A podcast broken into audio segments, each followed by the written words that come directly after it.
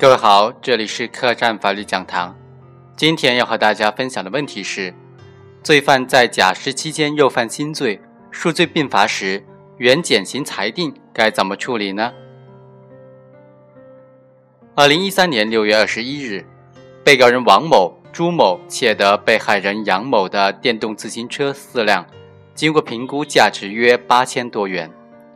另查明呢？朱某曾因盗窃罪被判处有期徒刑十年，刑期自二零零六年十二月二十九日至二零一六年十二月二十八日，剥夺政治权利三年，并处罚金人民币一万元。交付执行之后，法院于二零一零年四月九日作出刑事裁定，对罪犯朱某减去有期徒刑两年，剥夺政治权利三年不变，并处罚金人民币一万元不变。二零一三年四月十五日作出刑事裁定，对罪犯朱某予以假释。二零一三年四月十五日，朱某被假释，假释考验期自二零一三年四月十五日至二零一四年十二月二十八日。通过以上对案情的描述啊，我们可以知道，本案的主要的问题就在于，罪犯朱某在假释期间又犯新罪，数罪并罚的时候，原来的减刑裁定。该怎么处理呢？一般而言，罪犯被人民法院判处刑罚交付执行之后，根据其认罪悔罪的态度和认罪伏法、积极改造的表现，对于某些表现优良的罪犯呢，监狱管理部门一般都会向人民法院报送作为减刑假释的候选人。人民法院经过审查，往往也会作出减刑或者假释的裁定。在这种情况之下，罪犯被减刑假释之后又犯新罪，或者判决宣告之前发现漏罪的，先前的减刑假释裁定究竟该怎么处理呢？这是一个无法回避的实践问题。对这个问题啊，最高人民法院于二零一二年一月十八日专门下发了罪犯因漏罪，呃新罪数罪并罚时，原减刑裁定应当如何处理的意见，其中就规定，罪犯被裁定减刑之后。因被发现漏罪或者又犯新罪而依法进行数罪并罚时，经减刑裁定减去的刑期不计入已经执行的刑期。由此可知，罪犯只要是又犯新罪或者被发现还有漏罪尚未处理，需要进行数罪并罚的时候，先前裁定减去的刑期一律不计入已经执行的刑期。也就是说，先前减刑裁定被一笔勾销了。不管先前罪犯减过几次刑，减去的刑期有多长。另外，值得注意的是啊，对于上述司法解释性文件当中的罪犯被裁定减刑后又犯新罪的类型，该怎么理解呢？应当结合刑法执行的有关理论进行分析。对于罪犯被裁定减刑后又犯新罪的解释，我们认为应当包括以下两种情形：一是。罪犯被裁定减刑之后，在继续服刑的期限之内又犯新罪；另外一种情形呢，是在呃罪犯被裁定减刑之后，又因为其他的原因，如假释、保外就医等等，在社会上又犯新罪。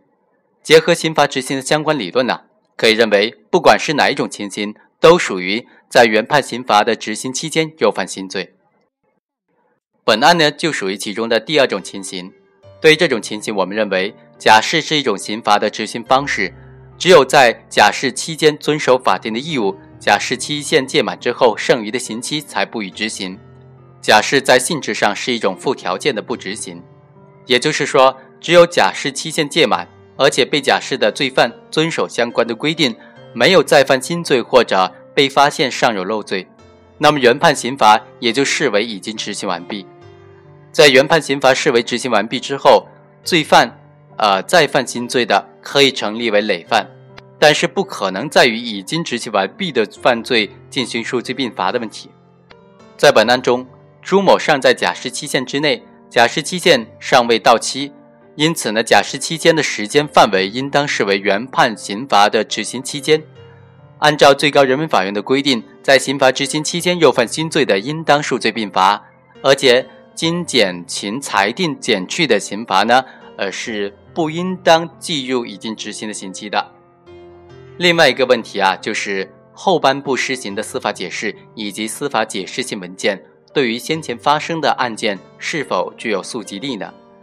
在时间上，本案上诉人朱某呢被依法减刑的时间是二零一零年的四月九日，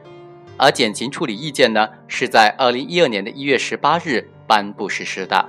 也就是说，后颁布的司法解释性文件能否适用于颁布之前的案件呢？涉及司法解释以及司法解释性文件的溯及力问题了，也就决定着包括朱某案在内的所有发生在该司法解释性文件颁布之前的类似案件，究竟啊该怎么确定呢？该怎么认定呢？对于这个问题，最高人民法院、最高人民检察院于二零零一年十二月十六日联合下发的。关于适用刑事司法解释时间效力的问题的规定，对司法解释、司法解释性文件当中的溯及力问题进行了较为明确的规定。该规定第二条就规定，对于司法解释实施前发生的行为，行为时没有相关的司法解释，司法解释施行之后尚未处理或者正在处理的案件，按照司法解释的规定办理。第三条又规定。对于新的司法解释实施前发生的行为，行为时已经有相关的司法解释，依照行为时的司法解释办理。但是，适用新的司法解释对于犯罪嫌疑人、被告人有利的，则适用新的司法解释。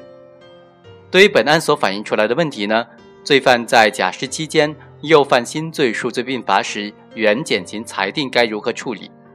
减刑处理意见呢？发布之前并没有相关的规定。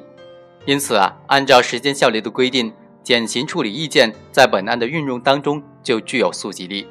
也就是朱某呢先被人民法院依法裁定减去的两年有期徒刑，在数罪并罚的时候不应当计算在内。最后，根据减刑处理意见的规定，罪犯被裁定减刑之后，因被发现漏罪或者又犯新罪而依法进行数罪并罚时，经减刑裁定减去的刑期。不应当计有已经执行的刑期。然而，在司法实践当中，有观点就认为，对于减刑假释期间或者监狱内服刑的期间，因为漏罪或者有犯新罪的情形需要数罪并罚的时候，对于先前依法减去的刑罚是否一律不计有已经执行的刑期，应当慎重和权衡。例如，某重刑犯被判处有期徒刑二十年，由于在长时间的服刑过程当中表现良好。多次减刑，假释减去了有期徒刑七年，但是当其服刑至第十年的时候，因为漏罪或者在监狱内又犯新罪，那么在数罪并罚的时候，是否按照上述的两个司法解释的规定，将其先前所有的减刑均作出否定性处理呢？这是值得研究的。如果均做否定性处理，是否有违公正原理呢？我们认为是有这个嫌疑的。毕竟，对于罪犯作出的减刑裁定呢，是人民法院根据其悔罪认罪、积极改造的具体表现做出来的，在性质上呢带有奖励的性质。这种奖励性质在减刑裁定针对的是罪犯在服刑期间的优良表现，而不是后来的又犯新罪或者是发现原来的漏罪的情形。如果忽视了这个问题的话，则不符合公正的基本理念了。其实，减刑处理意见在解决罪犯因漏罪、新罪数罪并罚时，原减刑裁定应当如何处理的问题，就已经将又犯新罪和发现漏罪进行了明确的区分。对于发现漏罪的情形呢，原减刑裁定原则上也是遵循不计入已经执行期限的规定，但是减刑处理意见第二条又规定，在此后对应漏罪数罪并罚的罪犯依法减刑。决定减刑的频次幅度时，应当对其原经减刑裁定减去的刑期予以酌情的考虑。也就是说啊，罪犯因为发现漏罪而数罪并罚的时候，虽然已经被裁定减刑的刑期不计有已经执行的期限，但是在实践操作当中，可以在数罪并罚之后的服刑期限之内获得一定程度的返还或者说是偿还，也就是。啊，减刑处理意见第二条规定的酌予考虑，当然，这种返还或者说偿还，并非具有法定的确定性，还是需要结合罪犯的表现形式而予以酌情考虑。而对于又犯新罪的情形，罪犯被数罪并罚的时候，原减刑裁定当然不计入已经执行的刑期，而且也享受不到在数罪并罚之后的服刑期间。获得返还或者说是偿还的政策待遇。我们认为啊，上述区分体现了相对公正的理念和我国刑法的基本理论。这是因为啊，在对罪犯因发现漏罪的情形数罪并罚时，一律撤销原先的减刑裁定，确实有违反公正理念之嫌。但是，减刑处理意见第二条的规定已然弥补了这个缺陷。而在对罪犯又犯新罪的情形数罪并罚时，一律撤销原先的减刑裁定呢？则不失道义和公正的基本认同，同时这也是我国刑法理论的基本的蕴含。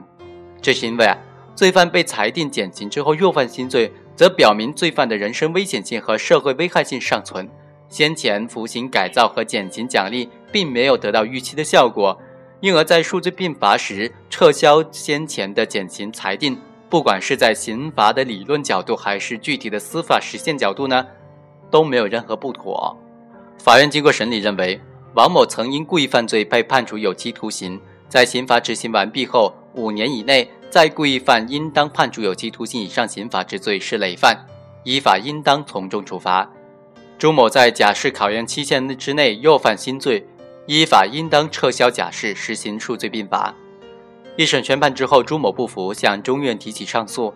其就认为啊，法院作出的减刑裁定呢，对其减去有期徒刑两年。这次减刑应当计入已经执行的刑期，一审判决没有考虑到这个，导致量刑过重。二审法院经过审理认为啊，朱某被裁定减刑后，刑罚执行完毕以前又犯新罪，对其应当数罪并罚。经减刑裁定减去的有期徒刑两年，不应当计入已经执行的刑期，因此其前罪未执行完毕的刑罚为有期徒刑三年八个月十四日，剥夺政治权利三年。罚金一万元。依照《中华人民共和国行政处罚法》的规定第二十八条，违法行为构成犯罪的，人民法院判处拘役或者是有期徒刑时，行政机关给予当事人行政拘留的，应当依法折抵相应的刑期。被告人朱某呢，因本案被执行的行政拘留的时间，应当依法予以折抵刑期。最后判处王某犯盗窃罪有期徒刑一年五个月。并处罚金人民币二千元，撤销法院对罪犯朱某予以假释的刑事裁定。这里需要补充一个细节：朱某在犯了该盗窃罪之后啊，也是先被行政拘留了十五天，所以最后法院判定他构成盗窃罪，并且是判处有期徒刑的话，就将这个行政拘留的十五天予以折抵了。